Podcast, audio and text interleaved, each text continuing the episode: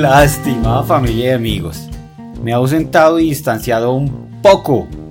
¿Cómo va este 2023? Como dice la oración, espero no volverlo a hacer.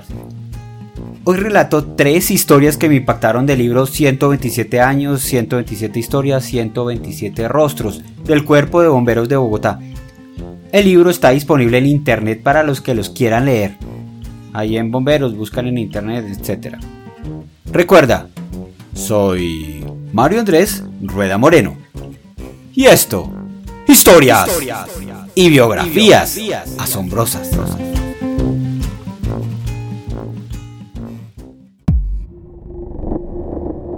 Qué triste Navidad.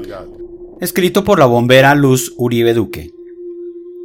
Hay coincidencias que lo dejan a uno sin palabras y rescates en que se piensa, si no hubiéramos llegado, ¿qué habría pasado? El 21 de diciembre del 2021 nos encontrábamos en la estación de Fontibón cuando llegó un servicio por un accidente de tránsito en la calle 13, vía que se caracteriza por tener tráfico pesado, por lo que sabemos que los incidentes en ese lugar pueden ser fatales. Tras el llamado, salimos inmediatamente con la sirena de la máquina encendida, y al llegar al sitio una mujer estaba debajo de un camión, tipo mula, pero lamentablemente ya no tenía signos vitales. Llamamos a la Policía Nacional y a Criminalística. Posteriormente se les entregó la escena. Esta situación me impactó muchísimo. Primero, porque era una mujer que se transportaba en bicicleta en una vía en la que era bastante vulnerable pero lo que más me estremeció era que llevaba una bolsa de artículos de Navidad. Tenía maracas y los tradicionales gorritos para las novenas. Dios mío, qué Navidad tan triste, fue lo primero que pensé, pues ella ya no compartiría estas fechas con su familia. Minutos después, los mismos policías de tránsito nos informaron de otro accidente en la misma vía, saliendo hacia el peaje de Mosquera. Nos cambiamos los guantes y salimos, pero tardamos un poco debido a que había mucho tráfico y como la máquina de bomberos es tan grande, no era fácil pasar. Por un momento pensé en que al llegar al sitio encontraría otro cuerpo sin vida. ¡Qué sorpresa! Ya en el lugar vimos la misma escena, una mujer debajo de un camión y paradójicamente tenía una bolsa con detalles navideños. Sus piernas estaban atrapadas en el vehículo. Alguien gritó, ¡Está muerta! ¡Está muerta! Como solo había una persona de ambulancia que la estaba atendiendo, le pregunté, ¿Tiene signos vitales? Y me respondió, No sé. No sé. Entonces pensé, ¿cómo así que no sabe? Así que decidimos meternos debajo del vehículo y al varolarla nos dimos cuenta de que aún estaba con vida. Empezamos a revisarla y notamos una lesión muy grave. La sacamos, la rescatamos, la montamos en la ambulancia, le pusieron líquidos y la llevaron al hospital. Este incidente nos impactó mucho. Fue indispensable que hubiésemos llegado a tiempo, pero además nos marcó el hecho de que ambas víctimas tenían características similares y la coincidencia de la bolsa llena de adornos de Navidad. Repetir dos veces esa misma escena parecía mentira.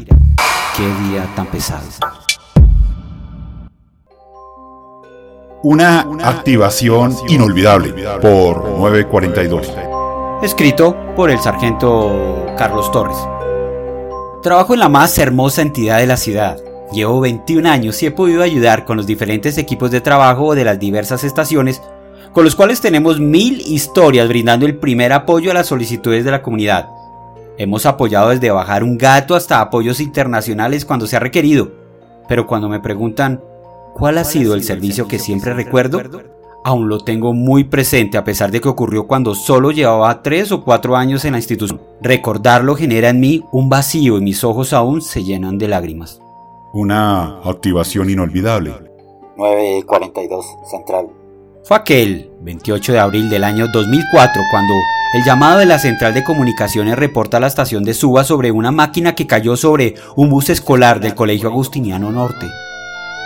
En ese momento nos encontrábamos desplazándonos en la máquina con el personal de la estación Garcés Navas y al escuchar por el radio sobre el incidente, el jefe nos ordenó dirigirnos a brindar apoyo a la emergencia. Fuimos la segunda máquina en llegar mis compañeros de la estación de Suba estaban trabajando y rescatando a los niños. El jefe de esta estación lideraba las operaciones por medio de un megáfono. Un escenario impactante. Las escenas que encontramos aún las recuerdo en mi mente, sabiendo que hicimos lo que más pudimos, pero no fue suficiente. A los menores que aún estaban con vida, los canalizamos con el apoyo de personal de la Cruz Roja. Iniciamos la estrategia de levantar la máquina para poder liberar a los niños que se encontraban atrapados debajo de ese peso. Para esto llegó la pluma mecánica, un equipo diseñado para manejar cargas, y con este pudimos levantar el vehículo. Junto con un compañero hicimos los anclajes con cadenas para poder izar la carga. Una vez iniciado el levantamiento se observaba cómo los niños atrapados dejaban de respirar. En medio del caos, una voz de esperanza. En ese devastador panorama logramos escuchar que aún quedaba un niño con vida entre las latas retorcidas. Mi corazón estalló de alegría y llenos de fe y esperanza nos metimos debajo para poder abrir el espacio y sacar al menor de ellos.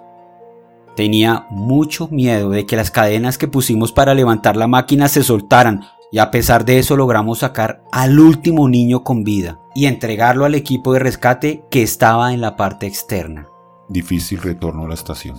Durante el regreso a la estación ningún bombero habló, hasta que el jefe de máquina hizo una parada y nos invitó a tomar algo. En ese momento estaban informando en los noticieros sobre el accidente y todo mi equipo no pudo contener el llanto. Y hoy, casi 18 años después, aún lloro cada vez que recuerdo a los niños que perdieron la vida en aquel trágico accidente. Retornar a la cotidianidad fue difícil para mí, pues para la época tenía un hijo pequeño a quien por más de una semana acompañé al colegio.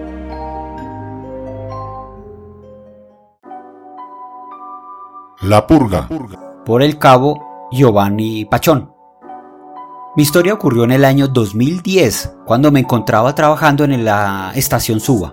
Mientras estaba en mi turno, me acerqué a la cocina a hervir unas hojas de zen, porque en esa época padecía de colon irritado y me habían dicho que tomarla era bueno y para disminuir la inflamación. Así que tomé la olla donde hacíamos el tinto, la llené de agua y le puse las hojas machacadas a fuego lento.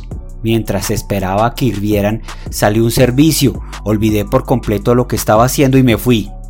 Pero en la estación de bomberos se quedó el sargento y un compañero. El sargento, al ver la olla hirviendo, dijo: Dejaron el tinto a medias. Solo hirvieron el agua. Por lo tanto, echó el café, el azúcar y lo dejó asentándose. Cuando llegamos del servicio nos sentamos en la sala a hablar y uno de mis compañeros empezó a repartir café. En ese momento recordé que había dejado el agua en la cocina, así que me acerqué a confirmar que aún estuviera ahí, pero no vi nada. Así que pensé que lo habían botado, por lo que seguí hablando con ellos y tomando el café. Pasaron unos 20 minutos. Todos mis compañeros y yo empezamos a sentir malestar estomacal, pero no entendíamos el por qué. Cuando pregunté por el agua que estaba hirviendo, el sargento me respondió, Con eso hicimos café. ¡Oh, por Dios! Fue así como todos mis compañeros y yo nos purgamos, pues el té tenía un efecto laxante. En ese momento lo único que deseábamos era que no saliera ningún servicio, porque ninguno podía salir de esa forma. Solo podíamos estar en el baño con el estómago sonando y moviéndose para todos lados.